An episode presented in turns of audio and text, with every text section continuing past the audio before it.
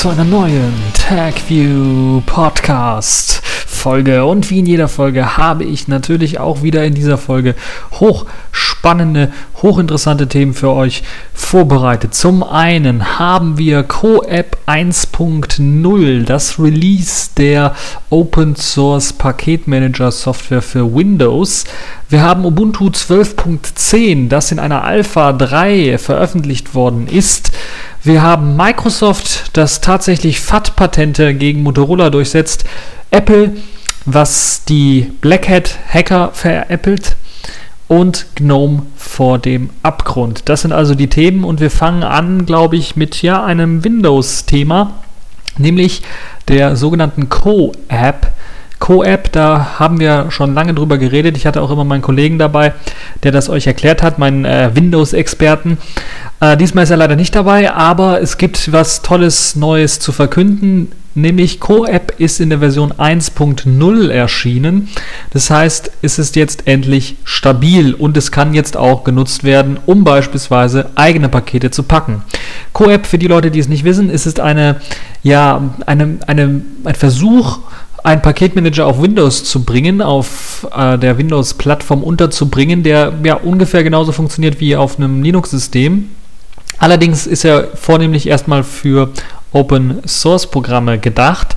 Und das Tolle an diesem ähm, ganzen Programm ist, dass es nicht nur ein Paketmanager ist, also wie apt-get unter Debian oder emerge unter Gentoo oder ähm, Yum unter Fedora oder Zipper unter OpenSUSE oder Pacman unter Arch Linux, sondern es ist auch eine ganze Infrastruktur dafür, wie man Pakete bauen kann und soll, damit eben die Pakete auch vernünftig auf jedem Windows dann mithilfe des Paketmanagers installiert werden können und die Abhängigkeiten und so weiter alles stimmt. Das ist nämlich das Tolle bei ähm, Paketmanagern, dass sie halt eben die Möglichkeit haben, Abhängigkeiten aufzulösen, so dass man Bibliotheken, die von mehreren Programmen verwendet werden, dann einfach sharen kann zwischen den Programmen und nicht extra zusätzlich noch eben äh, jedes Mal die Bibliothek mit dem Programm ausliefern zu müssen, was ja heutzutage bei den meisten Windows-Applikationen immer noch so gemacht wird, wenn es vor allen Dingen irgendwelche Bibliotheken sind, die nicht direkt vom System selber ausgeliefert werden.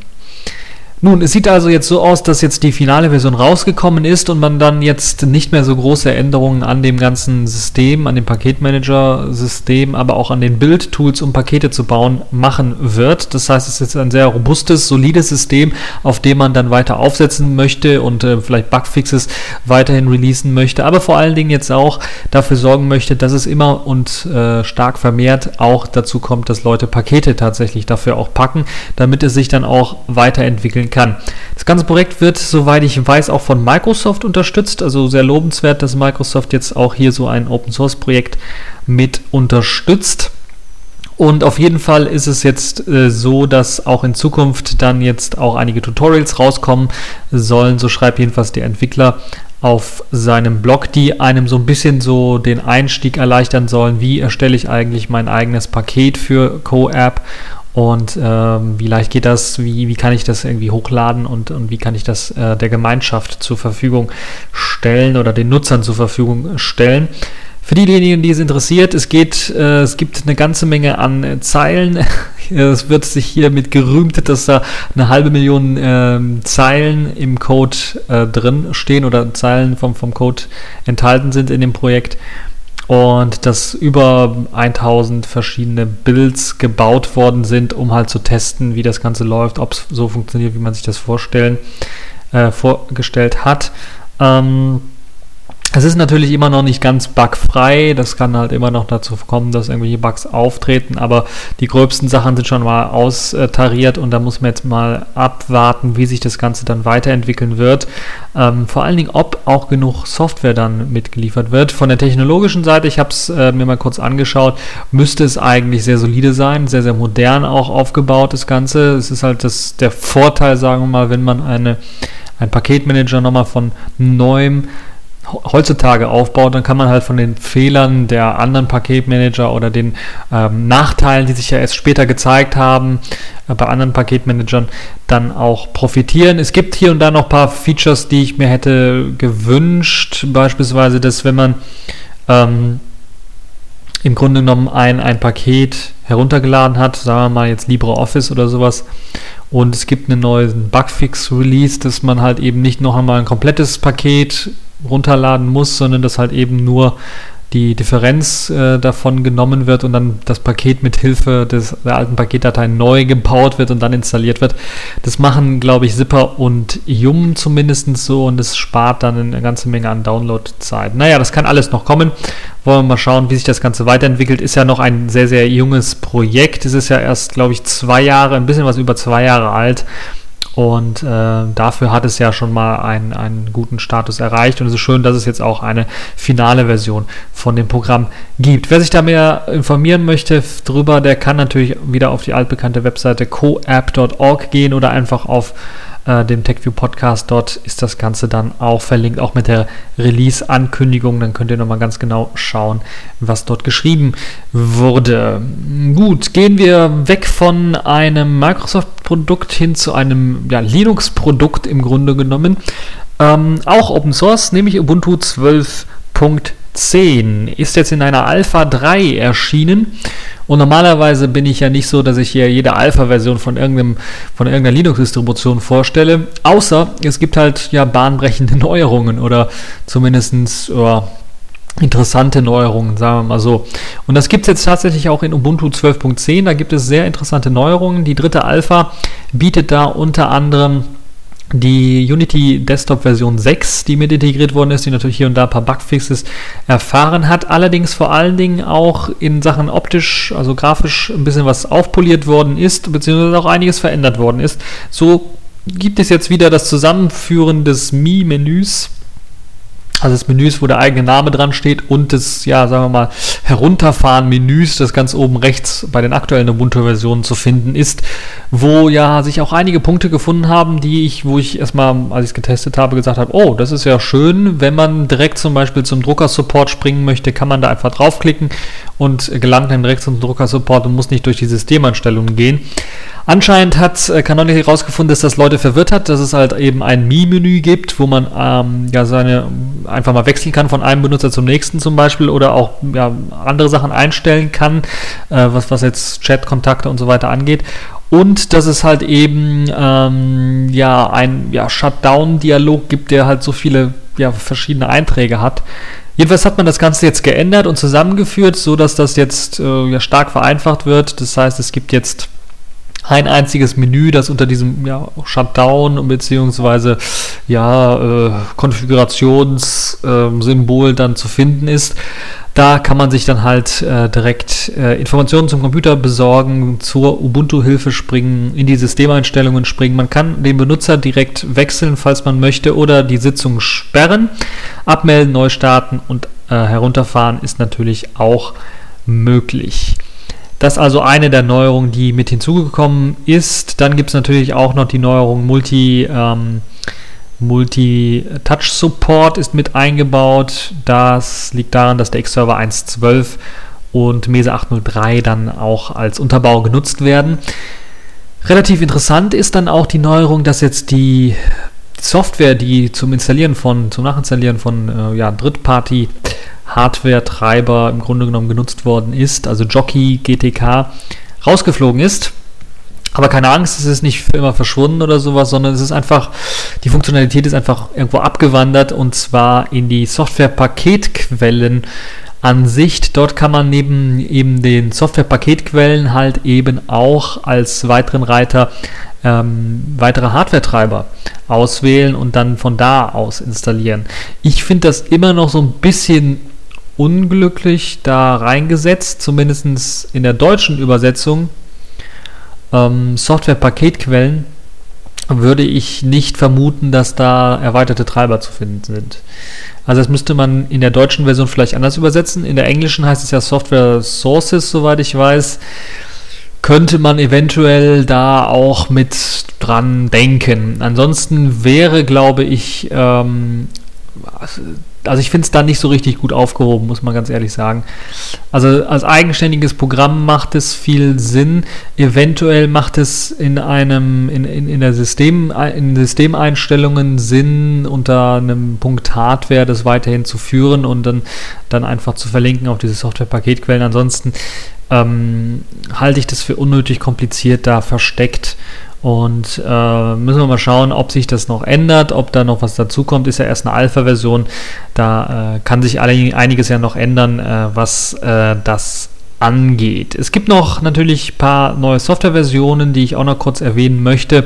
Zum einen der Linux-Kernel selber, der zur finalen Version 3.5 aktualisiert worden ist. Natürlich mit den üblichen Patches, die man von Ubuntu, von Canonical so kennt. Die arbeiten da also sehr stark dran den Kernel zu erweitern, beziehungsweise einige Sachen mit einzubauen, die vielleicht im Vanilla-Kernel nicht mit drin sind, Staging-Treiber und so weiter und so fort. Ähm, Xserver 1.12 habe ich bereits erwähnt, auch die neue Mesa-Version ist dabei, dadurch sollen vor allen Dingen Open-Source-Treiber äh, beispielsweise Nouveau und, und Intel, aber auch die ATI-Treiber dann äh, etwas performanter laufen und weniger Bugs haben. Ähm, dann gibt es auch, äh, das hat jetzt allerdings mit dem äh, Nvidia-Treiber in der Softwarequelle eher was zu tun. Der wurde jetzt auch ähm, aktualisiert in der Softwarequelle, Quelle, so dass er jetzt in der neuesten Version auch problemlos mit Render zur, Verf äh, zur Verfügung steht. Also dass man auch ganz normal ohne das Nvidia-eigene Tool zu benutzen Multimonitoring äh, einstellen kann, ohne große Probleme zu haben. Neue Softwareversionen gibt es auch. LibreOffice ist in der Version 360 RC2 enthalten. Ansonsten wurde der ganze GNOME-Unterbau, der halt eben unter Unity steckt, auf die Version 354 ähm, aktualisiert. Außerdem Obacht für alle Programmierer, die immer noch Python einsetzen, da ins, insbesondere Python 2. Man ist jetzt dazu gegangen, ähm, um auf, der, auf dem ISO ein bisschen Platz zu schaffen, im Grunde genommen das ganze Python 2 durch Python 3 zu ersetzen. Ob das viel Platz irgendwie gewinnt, weiß ich nicht. Ich glaube, das hat sich, es tut sich da nicht so viel. Aber es ist zumindest so, dass es nicht parallel irgendwie ausgeliefert wird. Das heißt, die Leute, die tatsächlich Python 2 Programme noch haben, das sind sehr viele, muss man dazu sagen. Die werden jetzt so langsam auch von Seiten Canonicals, von Seiten Ubuntu darauf gedrängt, auf Python 3 umzusteigen. Und dieser Schritt, dass eben Python 3 jetzt standardmäßig auf das ISO kommt, ist da ein deutlicher Schritt hin.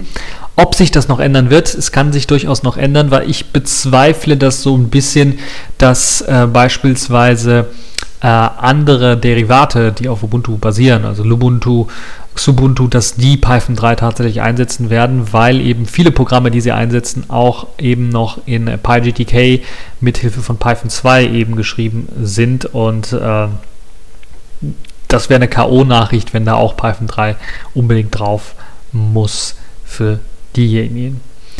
Dann gibt es natürlich auch noch äh, neues Kubuntu Alpha 2, was rausgekommen, Alpha 3, was rausgekommen ist. Ähm, da gibt es auch einige Verbesserungen, möchte ich nur kurz erwähnen. Äh, Digicam auf Version 2.7 und Reconk in Version 1.0 ist mit integriert worden. Ansonsten halt aktuelle KDE ähm, 4.8.4, soweit ich weiß. Und ähm, natürlich gibt es auch weitere Derivate, weitere Ubuntu.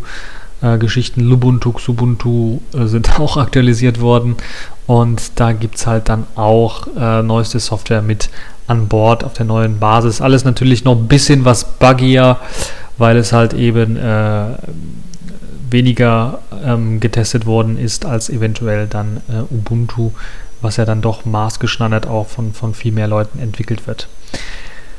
Nun ja, das also zu der dritten Alpha von Ubuntu 12.10. Wer sich jetzt anschauen möchte, kann das gerne machen. Es gibt auch Daily Builds, die kann man sich runterladen, sogar glaube ich mittlerweile als ähm, Live-System ähm, runterladbar, sodass man sich das Ganze ganz genau nochmal anschauen kann und ausprobieren kann, wie die neuen Funktionen, wie das neue Unity 6 zum Beispiel arbeitet und ob das Ganze so funktioniert, wie man sich das vorstellt. Ansonsten könnt ihr auch Bugs berichten und dann werden sie hoffentlich auch bis zur finalen Version gefixt. So, kommen wir zum nächsten Thema und kommen wir damit wieder zurück zu Microsoft. Diesmal allerdings mit einer etwas ja, Negativschlagzeile. Der Microsoft setzt mit dem FAT-Patent sich gegen Motorola durch. Das FAT-Patent das Patent auf das FAT-Dateisystem, was ihr auf jedem USB-Stick, auf jedem Digitalkamera, SD-Karten-Chip äh, findet, was meistens dort eben vorausgeliefert wird, wird ja auch bei Android-Systemen genutzt, um halt eben diese Mini- oder Micro-SD-Karten zu lesen und zu beschreiben. Und da hat Microsoft sich gegen Motorola gewehrt, die eben sich keine Lizenz von Microsoft dafür geholt haben. Wozu auch hat sich Motorola gedacht, wir haben Google äh, im Rücken quasi, die Android produzieren und die nutzen das auch einfach so. Warum sollten wir ein FAT-Patent irgendwie einkaufen?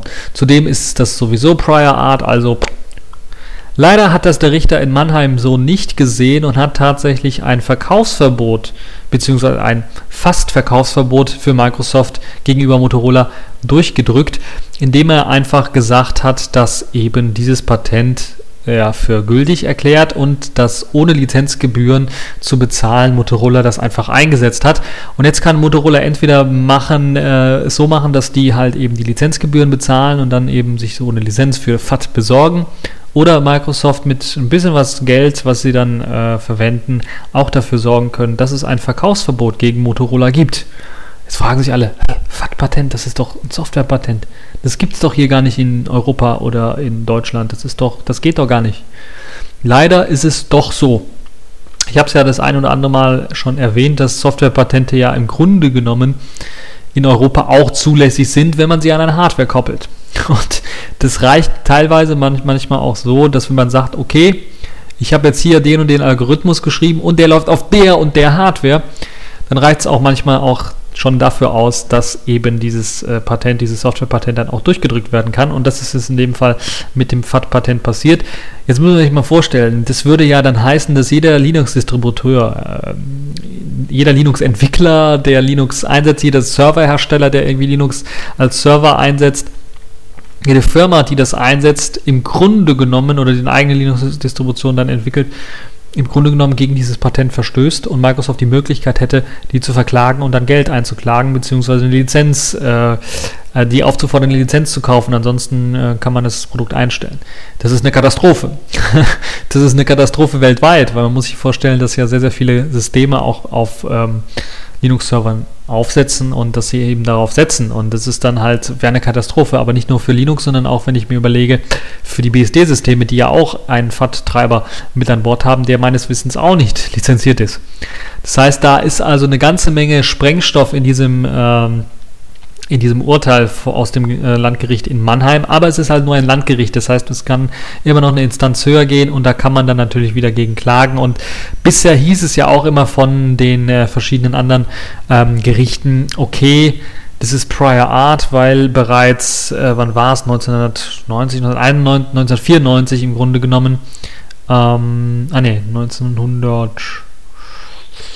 wann war es, 1991 das sogenannte Rock Ridge Dateisystem von der Open Source Gemeinde im Grunde genommen vorgestellt worden ist, dass einem auch das, was Microsoft in FAT patentiert hat oder mit FAT patentiert hat, nämlich lange Dateinamen äh, äh eben äh, und, und die Kürzung von, von längeren Dateinamen in dem 8.3 Format erlaubt. Und das wurde halt 1991 bereits von der Open Source Gemeinde entwickelt und vorgestellt. Und äh, wurde dann auch verwendet für den ISO 9660 ähm, Standard, den man ja vom Dateisystem her kennt für, für CDs ähm, oder optische Medien. Nun ist es natürlich sehr interessant, wie sich das Ganze dann weiterentwickeln wird, äh, wie weit das Ganze gehen könnte. Motorola natürlich, wie man es eigentlich kennt von eben diesen Patentkriegen, dieses, äh, die es ja leider immer öfters gibt zwischen großen Technologiekonzernen, haben natürlich direkt dagegen geklagt mit eigenen Patenten und verlangen Lizenzgebühren für die Verwendung des H264-Codex, genauso äh, wie für äh, ActiveSync ähm, auf Smartphones. Ne, das war Microsoft, sorry.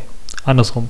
Also Motorola verklagt, ihr seht, ich komme da auch schon ganz wirr im Kopf. Also die verklagen, die hauen sich gegenseitig die Köpfe ein mit verschiedenen äh, Patentanforderungen. Motorola äh, verklagt also Microsoft und will Lizenzgebühren für den H264-Codec und Microsoft will wiederum äh, noch Lizenzgebühren für ActiveSync, das auf Motorola-Smartphones verwendet wird. Also die bekriegen sich da immer noch gegenseitig und es wäre jedenfalls sehr interessant. Auf jeden Fall ist es auch so, dass äh, Microsoft dann auch ähm, ein Verkaufsverbot für Windows 7 und für die Xbox 360 droht, wenn eben Motorola mit dem H264 Patent oder die, die Verwendung des H264 Patents dann halt eben durchkommt. Und ich bin mir relativ sicher, wenn Microsoft da voll äh, hart gegen Motorola schlägt und sagt, okay, Verkaufsverbot für Motorola-Geräte, dann wird, wenn Motorola das H264-Patent äh, anerkennt, äh, anerkannt bekommt und äh, Microsoft entweder Lizenzgebühren zahlen muss oder halt einstellen muss, wird Motorola auch einstweilige Verfügung machen und dann den Verkauf von Windows 7 und Xbox 360 verhindern wollen. Also die werden da mit voller Härte zurückschlagen. Und es ist traurig, muss ich ganz ehrlich mal sagen. Es ist jetzt schon, also ich weiß nicht, schon das zigste Mal, dass ich darüber berichte, wie sich irgendwelche zwei große, große Firmen anstatt mit Innovationen, mit Technologien zu bekriegen, mit irgendwelchen blöden Patenten bekriegen, die im Grunde genommen nicht in diese Welt gehören sollten. Also Softwarepatente sind evil, die gehören hier gar nicht hin, äh, die sollte es am besten gar nicht geben. Und die restlichen Patente, die es dann noch so gibt, die gehören zumindest auf einen Prüfstand ähm, weil es kann ja nicht Sinn der Sache sein, dass man Innovationen verhindert und sich gegenseitig als Großfirmen aufeinander losknüppelt und dass man einfach sagt, okay, ich kaufe mir die Patente nur ein, um andere Firmen fertig zu machen oder kleinere Firmen, die dann vielleicht was Innovatives zu entwickeln, entweder fertig zu machen oder komplett aufzukaufen, damit wir dann deren Technologie haben. Äh, und dabei wird vollkommen vernachlässigt, dass so ein Aufkauf von irgendeiner kleinen Software-Schmiede zum Beispiel dafür, dazu führt, dass dann eben diese Software-Schmiede äh, eventuell ihr Produkt einstellen muss, ähm, weil das in irgendein anderes Produkt, was, was der, derjenige, der es gekauft hat, äh, dann äh, selber herstellt, da soll der Code oder die Ideen sollen dort reinfließen und wird das Produkt einfach eingestellt. Das war ja letztens auch so mit diesem ähm, Mail-Client, wie hieß er, Pegasus Mail, kann es sein, äh, den es für Mac und Windows gab da hat dann äh, Google das Ganze eingekauft und schon schwupps war das Projekt äh, weg. Ich habe es vergessen, wie es hieß. Kann sein, dass es Pegasus Mail war. Ähm, ich werde es auf jeden Fall nochmal raussuchen, dann könnt ihr euch das auch nochmal durchlesen. Es ist also nichts Feines, nichts Schönes und es hindert irgendwie Innovationen. Deshalb sind Softwarepatente evil und gehören eigentlich abgeschafft. Ich kann mir in keinster Weise vorstellen, dass Softwarepatente nützlich sind. Für, für, die, für die Allgemeinheit nützlich sind. Und Patente sollen für die Allgemeinheit nützlich sein, äh, beziehungsweise sollen halt dazu führen, dass einer erst einmal ein kleines Monopol auf eine Idee bekommt, mm, die er dann umsetzen kann, wo er also genügend Zeit bekommt, das umzusetzen und dann, nachdem die Zeit abgelaufen ist, soll es eben der Allgemeinheit zur Verfügung gestellt werden, diese Idee, damit wir alle davon profitieren können. Dieser Gedanke Patent, des Patentsystems ist allerdings schon lange abgelaufen und ist nicht nur im Bereich Softwarepatente, sondern auch in anderen Bereichen. das ist schade, das ist traurig. Ähm, der Kommerz hat hier wieder zugeschlagen. Alle sind äh, eben darauf aus, Geld und Kohle damit zu verdienen. Auf Teufel komm raus. Und das kann nicht die Antwort sein. Das sollte nicht die Antwort sein. Es gibt Wichtigeres, es gibt Schöneres, woran man dann denken sollte. Und nicht immer nur an Kohle, Kohle, Kohle. So, das aber zu diesem Thema regt mich richtig auf. Äh, falls ihr da auch noch was zu sagen habt, falls ihr da auch noch äh, euren Senf abgeben wollt zu, dann könnt ihr das gerne machen. In den Kommentarbereich würde ich mich echt freuen drüber. Accepted. Connecting. Complete. System activated. All systems operational.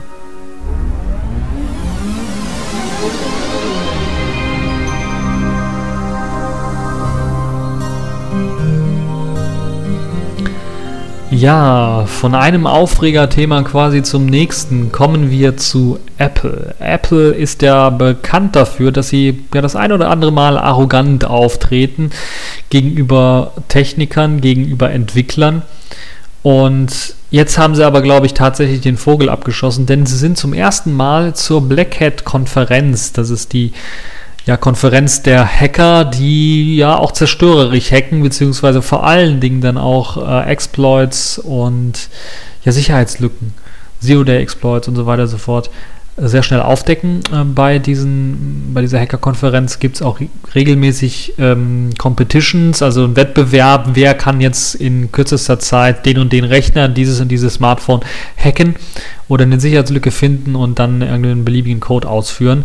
Und da war ja in letzter Zeit, in den letzten Jahren immer häufiger neben Microsoft äh, auch Apple äh, Opfer dieses ganzen ähm, der ganzen Machenschaften, die es da gab. Es gab natürlich auch BSDs und Linux, die da dem Ganzen zum Opfer gefallen sind, aber natürlich stürzen sich dann die meisten Hacker wahrscheinlich auch äh, deswegen, weil äh, es eventuell auch mehr Geld bringen könnte dann auf Microsoft und Apple Systeme, weil ja dann Microsoft und Apple eventuell auch für solche Exploits dann Geld zahlen. Da ist das Interessante, dass jetzt Apple tatsächlich das erste Mal angekündigt hat, zu dieser Black Hat-Konferenz zu fahren, weil vorher haben sich immer davor gedrückt, dann direkt in, in einen äh, Dialog zu treten mit diesen Hackern und eventuell dann auch mal Sicherheitskonzepte vorzustellen und dann auch darüber zu diskutieren mit den Hackern, ob es da nicht eventuell ja bessere gibt. Weil das würde ja durchaus Sinn machen, weil es würde Profit, äh, ein Profit sein, nicht nur für Apple selber, sondern natürlich auch für die Kunden von Apple, wenn man das System sicherer machen könnte. Gleiches gilt natürlich auch für Microsoft und für andere, aber Microsoft schickt meistens dann auch irgendwelche Vertreter, die dann tatsächlich auch mitdiskutieren können und äh, denen dann auch äh, ja, Fehlerchen gezeigt werden und die dann auch was lernen. Das ist halt das Schöne dabei. Ähm, natürlich gibt es auch viele Open-Source-Entwickler, die daran äh, beteiligt sind, die dann auch äh, schauen, wie das für ähm, ihr Lieblingssystem so aussieht, Linux, BSDs und was es so alles gibt. Aber bei Apple muss man sagen, war halt bisher immer tote Hose. Und diesmal haben sie tatsächlich einen geschickt, aber das war ein sehr, sehr dreister Auftritt, den sich Apple da geleistet hat. Nämlich alle haben mehr gehofft auf einen äh, Dialog mit Apple und dass Apple sich also wie Microsoft so ein bisschen mehr öffnet dann in hinsichtlich äh, der Sicherheits, des, des, Sicherheitsgedanken und so eventuell mal ein bisschen was äh, erzählt und vielleicht diskutiert, wie man eben so ein Apple-System, so ein iOS-System eventuell sicher machen kann. Was jetzt allerdings ähm, gemacht worden war, ist im Grunde genommen dorthin zu fahren. Äh, da ist dann der Apple-Vertreter mit dem Namen D. Atlays äh, hingefahren, wofür er ist, er auf jeden Fall arbeitet bei Apple. Ähm, Und er ist verantwortlich für die Sicherheit des Smartphones und des Tablet-Betriebssystems iOS. Das musste ich gerade nochmal raussuchen. Und dieser D. Adley hat nichts anderes gemacht, als einen Vortrag, den er zwei Tage vorher geschrieben hat, rauszukramen und eins zu eins vorzulesen. Also es war keine Vorlesung, wie man es vielleicht als Student von, von, äh, von den Unis her kennt, sondern er hat es einfach vorgelesen. Blind und blöd, als ob es ein Buch wäre, vorgelesen. Und da haben natürlich alle Hacker, die dann in dem Raum saßen, erstmal so einen What the fuck-Blick drauf gehabt. So kann ich mir das Ganze vorstellen. Und er hat danach auch direkt seine Koffer gepackt und ist gegangen. Das heißt, es war auch irgendwie keine Möglichkeit, eine Rückfrage zu stellen oder sowas. Und in diesem Vortrag hat er im Grunde genommen Apples ähm, Sicherheit bzw. sein Konzept für Sicherheit so ein bisschen an, angerissen, aber mit keinem Wort zum Beispiel ja Sachen erwähnt, wie beispielsweise dass es regelmäßig, regelmäßig iOS Jailbreaks gibt, die eben auf neuen Bugs basieren, die in dem iOS-System drin sind.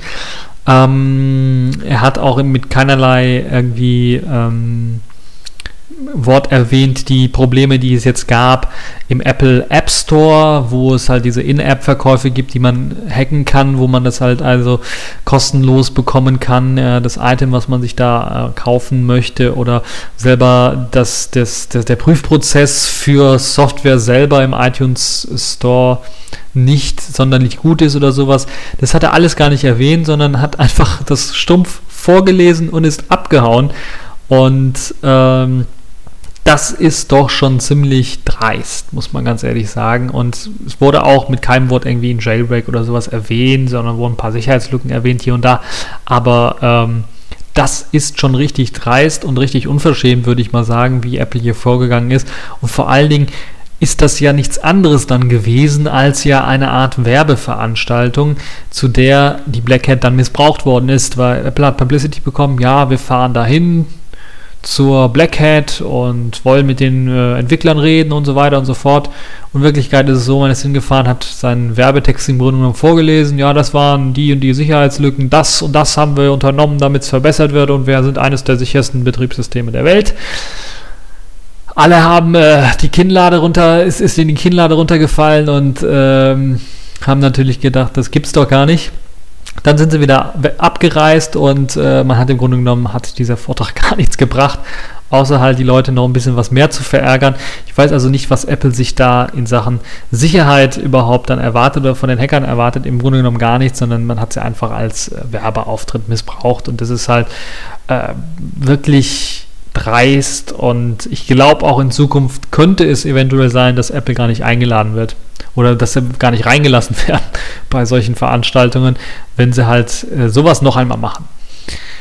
Ähm, man muss natürlich auch nochmal ganz äh, klar sagen, dass eben äh, sehr interessant war, äh, als man äh, auch bei einer Pressekonferenz äh, beziehungsweise vor der Präsentation die Adley darauf angesprochen hat, auf das Thema und mit der Frage, wie es jetzt aussieht, öffnet sich Apple mit der Teilnahme an der Black, äh, Black Hat so ein bisschen mehr der Security-Szene hin.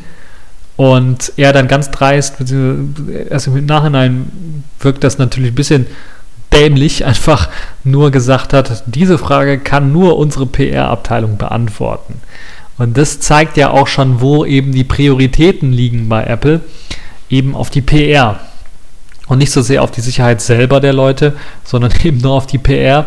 Und dass die PR-Abteilung das beantworten soll, ist aber wirklich schon, es ist ja, also es gibt ja immer den Vergleich zwischen äh, Apple und Nordkorea oder Apple und einem äh, diktatorischen Regime. Ähm, dass immer dessen PR-Abteilung halt sowas wie eine Propaganda-Abteilung ist, die dann sehr, sehr viel äh, Sachen einfach äh, so darstellen, dass Apple halt eben ein Gott ist und das ist natürlich dann auch schon sehr fragwürdig, wenn man in Sachen Sicherheit dann zur PR-Abteilung gehen muss und fragen muss, wie das denn jetzt hier aussieht. Dann ist klar, was man als Antwort bekommt, ja, Apple ist das sicherste System, was es auf der Welt gibt. Wir arbeiten Tag und Nacht daran mit 100 Security-Firmen und äh, wir liefern das Beste. Das ist so die Standardantwort. Äh, in Englisch klingt das vielleicht noch ein bisschen geiler, aber ansonsten kann man natürlich direkt sich, und das ist das Gleiche, wenn man in, in, in Nordkorea hin, hin, äh, hinfährt und dann fragt, ja, wie sieht es aus hier mit, mit äh, Hungersnot und so weiter und so fort und, und Leute, die äh, gegen ihren Willen festgehalten werden, weil oder, oder äh, geschlachtet werden, hingerichtet werden, weil sie irgendwie was gegen die Regierung äh, gesagt haben das ist äh, ungefähr genau so eine Antwort, die man dann auch aus so einem Propagandaministerium bekommen könnte. Insgesamt also eine Schlappe, würde ich mal sagen, für Apple.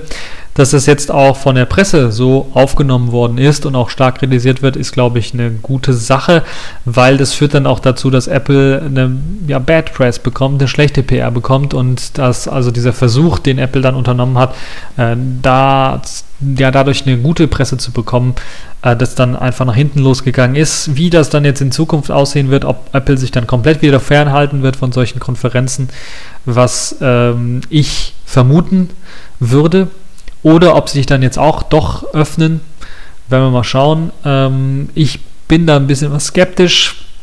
Apple geht da immer seltsame Wege und geht, also entwickelt sich immer für mich äh, immer skurriler zu irgendeinem äh, System oder zu irgendeinem ja, Software- und Hardware-Anbieter, der äh, sehr arrogant wird und also wirkt auch. Also das, was Microsoft vielleicht mal in den 90er Jahren war mit ihrem Monopol quasi auf PCs und, und, Windows, wo sie auch sehr arrogant dann auch dahingegangen sind und beispielsweise einen äh, Webbrowser programmiert haben, der äh, dann quasi zu dem Standard wurde. Wir erinnern uns, uns immer noch an die äh, Kopfschmerzen beziehungsweise an die ja auch sicherheitstechnischen ähm, Albträume im Internet Explorer 6 und da hat Microsoft halt, auch nicht so sehr auf die Sicherheitsszene gehört, weil sie auch sehr arrogant waren. Und ich sehe es jetzt so, dass Apple da auch in dieser Hinsicht dahin gehen wird. Aber Apple ist noch eine Stufe krasser. Und Ähm, also da bin ich echt mal gespannt, wie sich das dann weiterentwickeln wird und äh, wie das Ganze dann äh, aussieht in Zukunft. Ich erwarte da nicht sehr, sehr viel.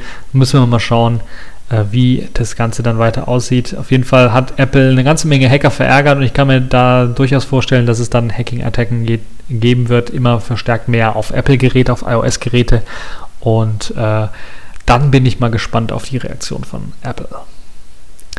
Gut, kommen wir zu einem weiteren Negativthema. Ich weiß es nicht, irgendwie auch mit der Wetterveränderung. Es war ja so schön äh, die letzte Woche, aber dann auf einmal pff, am Ende der Woche, buff, Regen, Gewitter, Donner und äh, Temperaturen gehen wieder runter. Genauso fühlt sich wahrscheinlich auch die Themenlage hier in diesem TechView Podcast. Das wird immer negativer oder immer schlechter. Äh, Gnome vor dem Abgrund ist da die Frage, beziehungsweise Ausrufezeichen, Fragezeichen. Es gab nämlich einen Blogpost von einem GNOME-Entwickler und zwar nicht von irgendeinem, sondern von dem äh, GNOME bzw. GTK-Entwickler, der gesagt hat, ich starre oder ich schaue in einen Abgrund, wenn ich mir die Zukunft von GNOME so anschaue oder ausmalen möchte. Vor allen Dingen liegt es daran, weil sehr, sehr viele Kernentwickler des GNOME-Teams einfach verschwunden sind bzw. weggehen und sich andere Aufgaben suchen. Dann liegt es auch noch daran, dass eben die ganzen GNOME-Entwicklungen, die es so gibt, wie beispielsweise, wie beispielsweise GTK, sehr stark unterpowered sind in Sachen Manpower. Da gibt es beispielsweise für GTK nur eine Person und das ist, das ist er. Das ist übrigens, wenn ich mich nicht irre, der Name steht hier nirgendwo. Verdammt, hätte ich vielleicht vorher raussuchen müssen. Äh, auf jeden Fall hat dieser Entwickler, also ist er der Entwickler des äh, GTK-Systems momentan der einzige, äh, der da Vollzeit dran arbeitet. Sonst gibt es kein, keinen. Für glib gibt es überhaupt gar keinen, der dran arbeitet.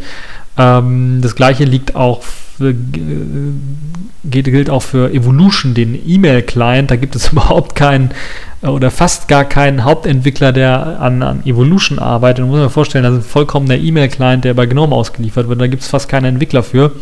Und genauso sieht es auch mit den ganzen anderen Unterprojekten in GNOME aus ähm, wie beispielsweise GStreamer oder den Netzwerkmanager. Da gibt es sehr, sehr wenige Entwickler, die da noch dran arbeiten und es gibt immer weniger Commits und immer weniger Committer, die halt eben beitragen zu diesen Projekten. Und das ist wirklich sehr, sehr mau. Außerdem beklagt er, und das ist interessant, dass GNOME im Grunde genommen nur noch ein Red Hat-Projekt ist, weil die meisten Entwickler, also der Großteil der Entwickler tatsächlich eben von Red Hat stammen. Und da gibt es halt eben drei Leute, die exklusiv für GStreamer arbeiten und zwei an der Übersetzung arbeiten. Es gibt etwa zehn Red Hat-Entwickler und fünf andere Entwickler nur, die dann halt Vollzeit irgendwie dran arbeiten. Ähm, ähm, und es ist halt tatsächlich doch schon, zeigt ja schon so ein bisschen, dass GNOME sich eventuell in eine falsche Richtung entwickeln kann, wenn eben die einzigen Vollzeitentwickler oder die Mehrzahl der Vollzeitentwickler nur aus einer Firma irgendwie stammen und, und äh, dann beklagt er, und das ist wirklich bitter, so finde ich zumindest. Aber wenn, wenn ich mir das so anschaue, dann stimmt es doch schon irgendwie, dass GNOME im Grunde genommen kein Ziel mehr hat. Kein Ziel mehr vor Augen für GNOME fürs GNOME-Projekt. Es gab ja lange Zeit das Ziel, dass eben ähm, GNOME im Grunde genommen der beste freie Desktop, äh, die beste freie Desktop-Umgebung werden soll, die möglichst einfach zu bedienen ist für eine Vielzahl von Menschen. Das war die Initialzündung, die eben auch dazu, dazu geführt hat, dass GNOME 2.3 dann, äh, oder GNOME, ja, die GNOME 2 Reihe, dass die so erfolgreich geworden ist. Mit GNOME 3 oder jetzt auch dem neuen modernen ähm, Welt mit Touchscreens und mobilen Systemen, da gibt es kein neues Ziel für GNOME. Es wurde auch kein neues Ziel gesetzt. Es wird lediglich von der Community that makes great software geredet. Das ist aber auch kein Ziel, sondern es ist eine Beschreibung eventuell. Und das ist halt so das, was zumindest dem Entwickler fehlt. Und wenn ich so dran äh, reflektiere, dann ist das auch eine Sache, die mir so ein bisschen fehlt an GNOME. Es fehlt ein Ziel, es, es fehlt eine erkennbaren Weg, den GNOME mit GNOME 3 zum Beispiel, mit der GNOME Shell gehen möchte. Wohin soll das Ganze führen? Es ist, als GNOME 3 rauskam, war es kein richtiges Tablet-System. Es ging in Richtung Tablet-System. Alle haben gedacht, okay, könnte vielleicht ein Tablet-System werden. Bis heute ist es kein Tablet-System, ist auf dem Tablet nicht richtig zu bedienen. Jetzt gibt es Anzeichen wieder dafür und die gab es halt von der ersten GNOME 3 Version an bis jetzt, dass immer wieder ein paar Elemente reinfließen, die zu einem Tablet-System führen können. Etwas größere Buttons, äh, Auswahldialoge, die Touchscreen-freundlich sind und so weiter und so fort. Aber, und das ist das Interessante, es geht einfach zu langsam und es gibt halt kein Ziel, dass eben GNOME auf Tablets laufen soll. Oder dass GNOME auf möglichst vielen Plattformen laufen soll. Als universale grafische Oberfläche für freie Systeme beispielsweise. Das gibt es halt einfach gar nicht. Es gab, wurde mal kurzzeitig geredet von GNOME 3, dass GNOME als äh, OS, also als eigenständiges Betriebssystem, eventuell mit einem Linux-Kernel-Unterbau, ähnlich wie es WebOS oder Memo oder Migo gemacht hat, rauskommen könnte. Das wurde aber auch nie als Ziel ähm, anerkannt bzw. durchgesetzt oder durchgewunken oder bestätigt. Und das ist einer der größten Probleme, glaube ich, von GNOME 3, dass eben das Ziel fehlt. Und so eine Ziellosigkeit führt dazu, dass hier und da mal was entwickelt wird, auch was Innovatives, aber es führt halt nicht dazu, dass eben zielgerecht auf eben ein Ziel hin entwickelt wird, so, sich, so dass sich das Ganze so ein bisschen versandet und, und alles verläuft. Und das ist halt blöd. Und gerade wenn man sich überlegt, dass ähm, die Hauptnutzerbasis, die es zu GNOME 2 Zeiten und die das äh, ursprüngliche Ziel von GNOME 2 ähm, noch äh, repräsentiert haben, also einfache Benutzer, eine, eine freie Desktop-Distribution für einfache Benutzer, die ein System nur nutzen wollen. Die Leute, diese Zielgruppe, die wandert immer verstärkt mehr zu Smartphones oder Tablet-Systemen hin und sucht halt dort nach irgendetwas, und findet es halt mit GNOME sicherlich nicht, weil GNOME eben da nicht für steht und gar nicht mit drin ist in diesem Tablet- oder äh, Smartphone-Markt. Wenn ich es mal vergleiche mit KDE, dann ist KDE deutlich besser aufgestellt, muss man ganz deutlich sagen. KDE hat zwar mit der 4.0er, mit dem 4.0er Release sehr viele Leute verärgert und sehr viele Leute sind auch weggegangen, weil es war ein sehr harter Einschnitt. Aber KDE hat es dann geschafft, nach dem 4.0er Release dann tatsächlich auch auf die Community zu hören, zum Großteil. Man ist zwar nicht komplett wieder zurückgewechselt zu KDE 3.5, aber die ganzen neuen Technologien, die eingeführt worden sind, wurden auch wieder ergänzt durch eben äh, Technologien, die in 3.5 enthalten waren und die die Leute unbedingt wieder haben wollten, unbedingt wieder sehen wollten. Die wurden mit integriert wieder in das System, Schritt für Schritt. Das hat lange gedauert, muss man ehrlich, ehrlicherweise zugeben und ist für einige vielleicht immer noch zu wenig. Aber äh, der Großteil, würde ich mal sagen, der KDE-Nutzer ähm, ist jetzt momentan mit der aktuellen KDE-Version, mit den aktuellen KDE-Versionen doch durchaus zufrieden. Und das hat GNOME 3 bisher nicht geliefert. GNOME 3 hat bisher nicht auf die Leute gehört. GNOME die GNOME-Entwickler haben in, in der GNOME 3-Stelle bisher nicht auf die Leute gehört, haben den Shutdown-Button immer noch nicht reingebaut zum Beispiel. Er ist immer nur als Extension da und steht zur Verfügung. Das heißt, man geht eben den Weg, okay, wir ändern nichts an den Standarderstellungen, weil wir meinen, wir sind, äh, wir gehen, wir sind auf dem richtigen Weg. Wir erlauben euch aber dann die Sachen, die ihr vielleicht haben wollt, wieder haben wollt, dann per Extensions nachzubauen. Das ist das, was eben die Entwickler dann auch so ein bisschen nervt, äh, nicht die Entwickler, die Benutzer dann auch so ein bisschen nervt, nervt die GNOME 2-Nutzer eventuell auch, weil die wollen nicht erst ihren Desktop mit Extensions irgendwie vollklatschen, nochmal voll konfigurieren müssen, damit sie damit arbeiten können, sondern sie wollen einfach einen Desktop, der einfach out of the box funktioniert, wie es halt GNOME 3.2 gemacht hat. Und steigen deshalb beispielsweise auf Forks um wie Mate, aber auch Cinnamon. Und wenn ich das mal so vergleiche, die Parallele KDE 4.0 und GNOME 3, dann hat sich ja GNOME 3 da einiges getan und das zeigt so ein bisschen, dass GNOME sich, dass GNOME vom Absturz steht auch.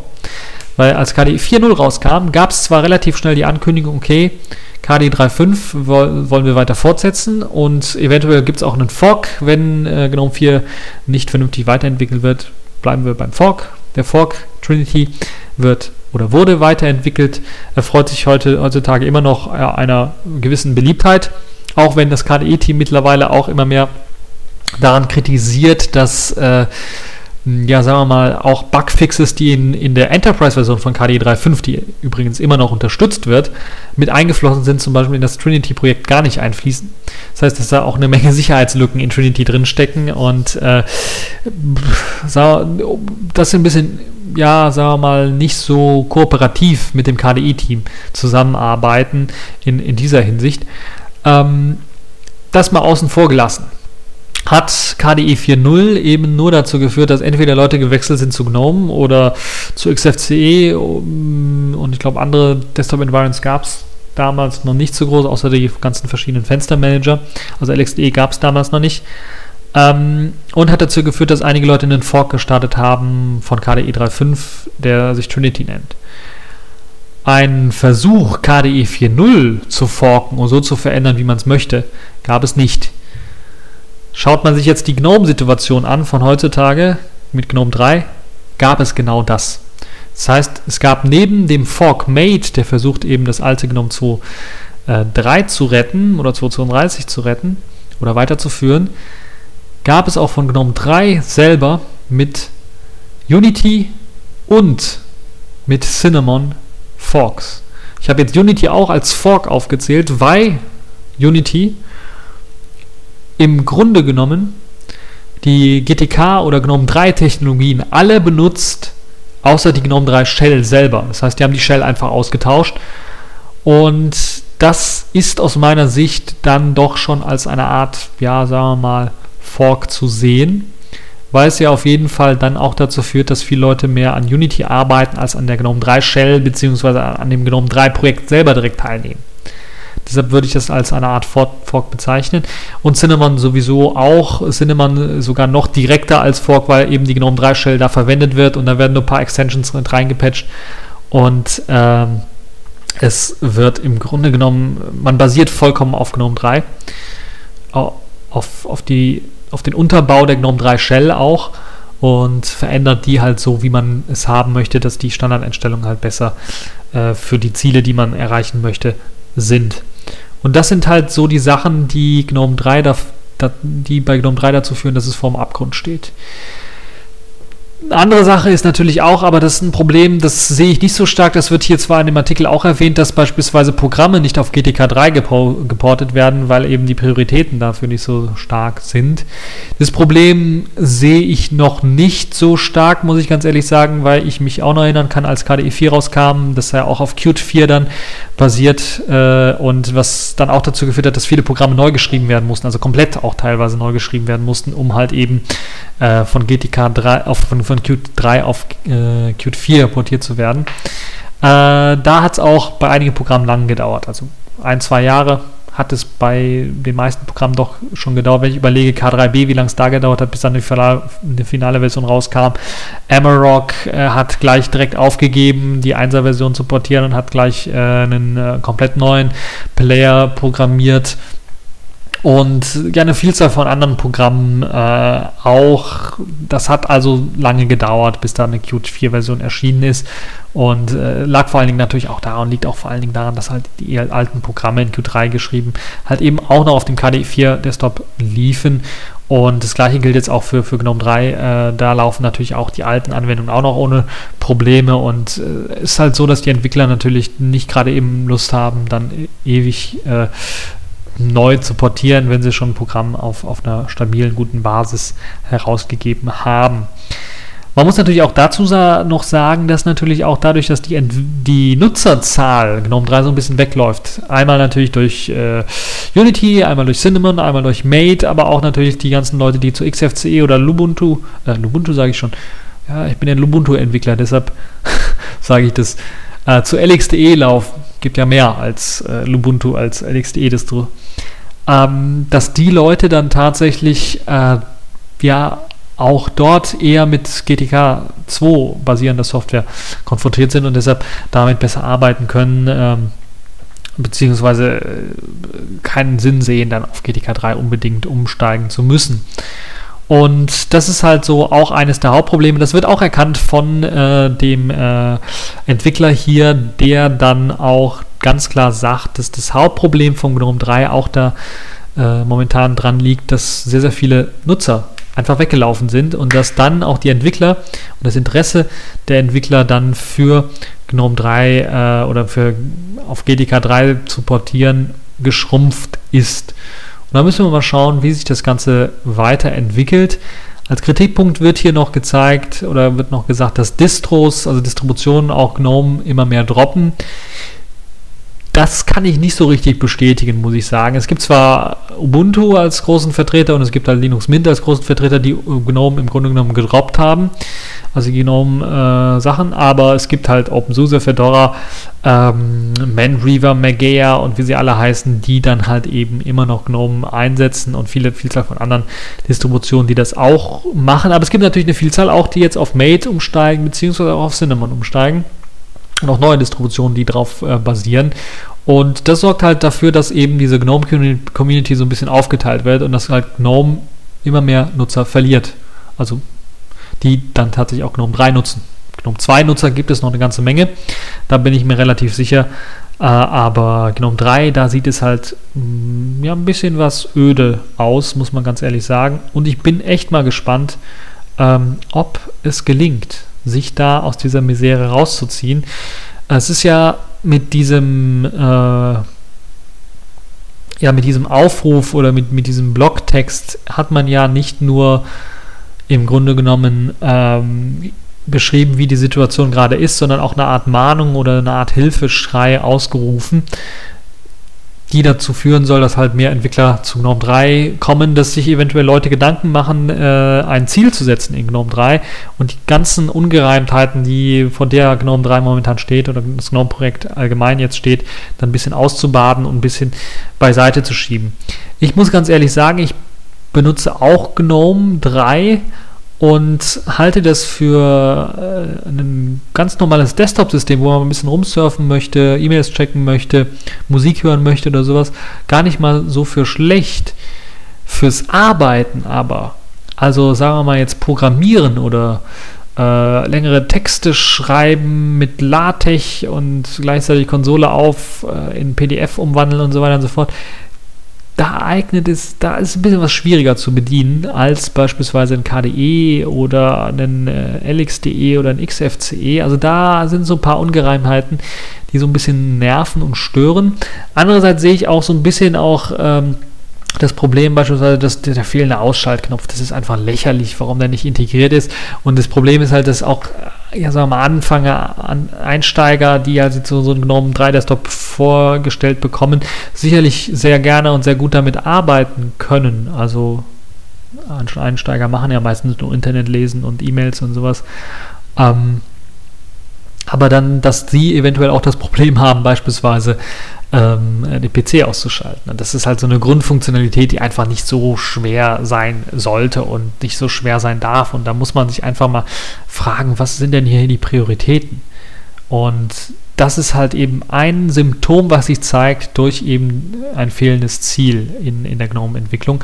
Wenn das ausgebadet wird, wenn da also tatsächlich ein konkretes Ziel zu beispielsweise, wir wollen ein universelles freies System, ein freies, freies Desktop-System schaffen für Linux. Beispielsweise wäre ja schon mal ein Wort, weil BSDs und so haben ja schon Probleme mit GNOME 3 und, und äh, die ganzen Systeme und die ganzen Sachen, die ja dann auch mit reinfließen, PolicyKit, äh, ConsoleKit, Systemd, die immer mehr so ein bisschen mit GNOME verschmelzen. Wenn man zum Beispiel das Ziel ausgibt, wir wollen ein sogenanntes GNOME OS machen, also ein freies Betriebssystem auf Basis von Linux mit GNOME-Komponenten vollgepackt und das soll das beste freie System sein, was die Welt je gesehen hat und es soll lauffähig sein auf Smartphones, auf Tablets und auf Desktops und soll überall ein konsistentes Feeling, eine konsistente UI bieten, dann wäre man zumindest weiter und die Leute, die jetzt immer noch ein bisschen skeptisch was sind, was GNOME 3 angeht, wissen zumindest, wo die Reise hingeht. Aber momentan weiß das ja keiner, wo die Reise so richtig hingeht. Und diese Ungewissheit macht natürlich auch so ein bisschen ein mulmiges Gefühl, aber vor allen Dingen natürlich auch das, was man jetzt sieht, ist für die meisten Leute einfach nicht benutzbar aus ihrer Sicht nicht benutzbar. Und das ist ein ähnliches Problem, was, äh, glaube ich, dann auch in Zukunft Microsoft mit Windows 8 äh, und der Metro-Oberfläche haben wird. Aber da hat man ja zumindest noch immer noch den Fallback-Modus mit dem klassischen Desktop.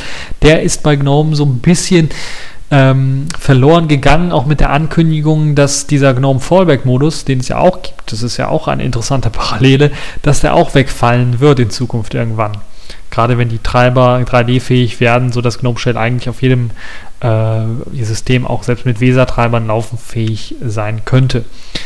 Nun ja, müssen wir mal schauen, wie sich das weiterentwickeln wird. Äh, ich sehe es noch immer noch nicht so schlimm. Es ist genauso wie der Post, den, den es vor ein paar äh, Monaten gab, glaube ich, Anfang, Anfang des Monats äh, oder letzten, Ende letzten Monats gab von, von dem KDE Dolphin-Entwickler, der auch so ein bisschen, äh, sagen wir mal, ausgepowert war und auch äh, die Richtung, wohin sich KDE entwickelt hat, dem gefiel das auch nicht so richtig. Er sucht sich auch jetzt ein anderes Projekt.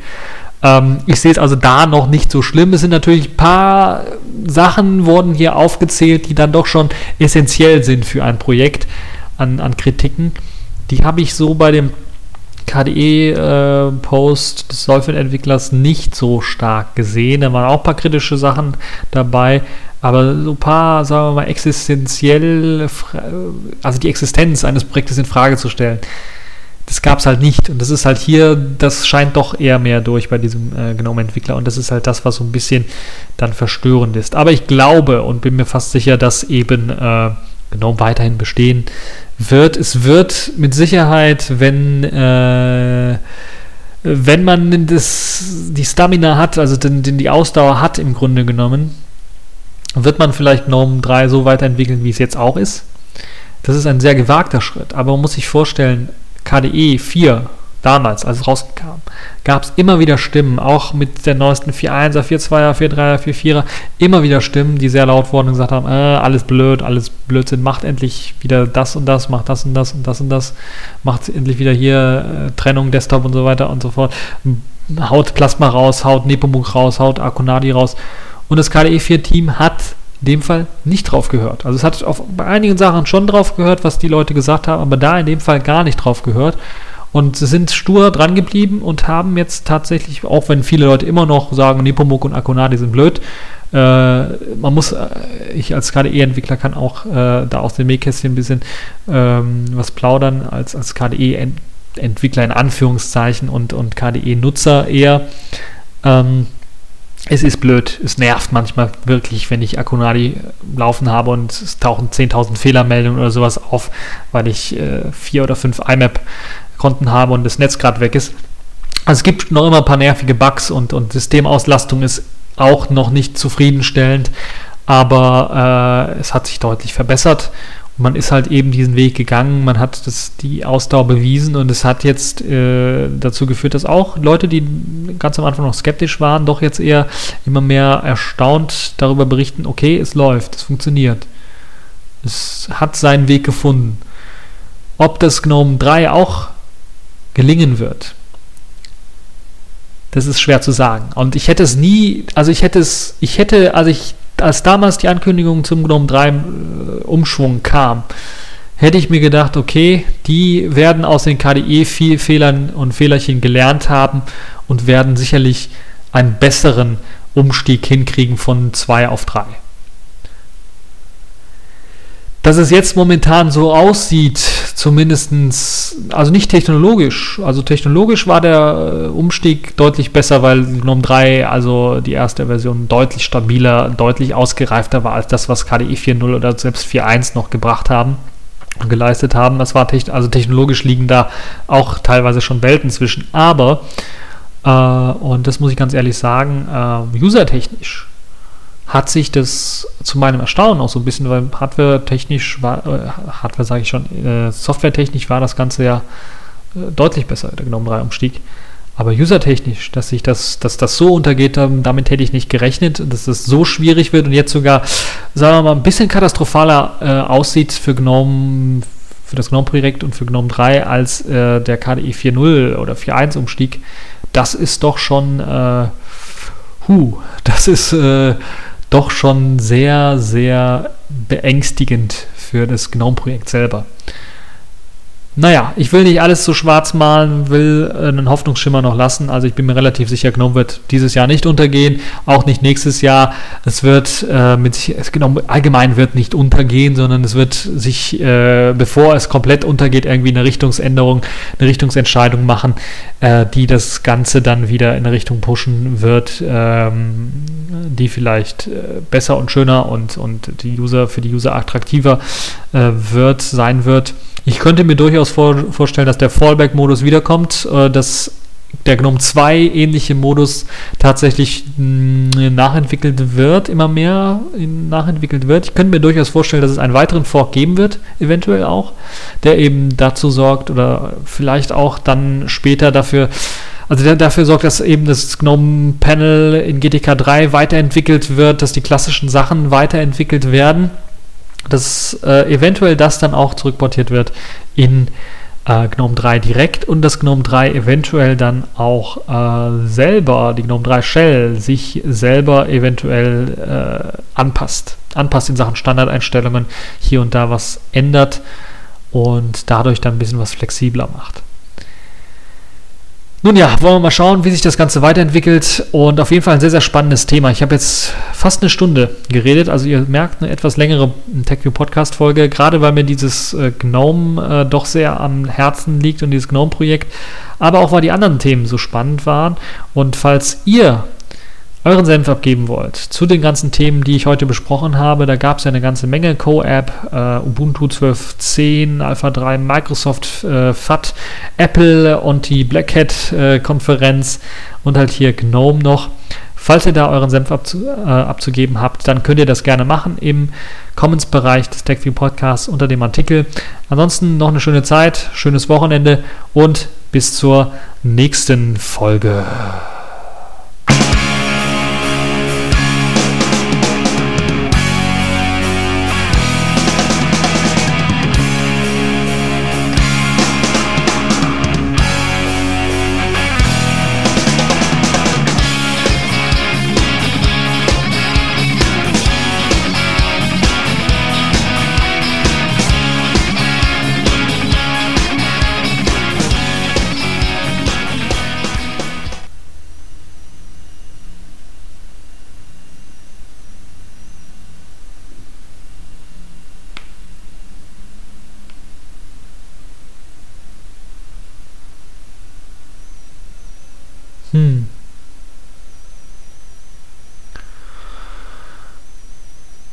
Bin ich blind oder blöd? Ich sehe gerade zu dem Thema auch noch was hochinteressantes. Es soll ein neues Chromium OS geben.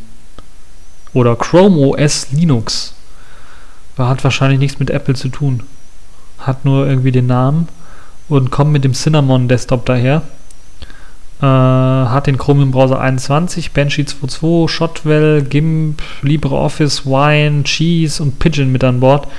Also ist wahrscheinlich nicht von Google direkt, sondern äh, ist wahrscheinlich irgendeine Linux-Distro, die sich Chrome OS Linux nennt. Nun ja, kurios. Ich dachte schon zuerst, what the fuck, aber hat sich dann doch eher als, äh, auf jeden Fall interessant, aber es ist eher, interessanter wäre es natürlich, wenn, wenn Google, wenn es von Google kommen würde. Dann wäre es natürlich erstmal so ein richtiges What the fuck. Nun ja, ähm, hochinteressant, ein kleiner Tipp für euch, falls ihr am Ende des Monats, das haben wir ja jetzt quasi, also in zwei Tagen, äh, noch einen interessanten Podcast hören wollt, da gibt es einen hochinteressanten, nämlich den Radio Tux Juli-Ausgabe Podcast.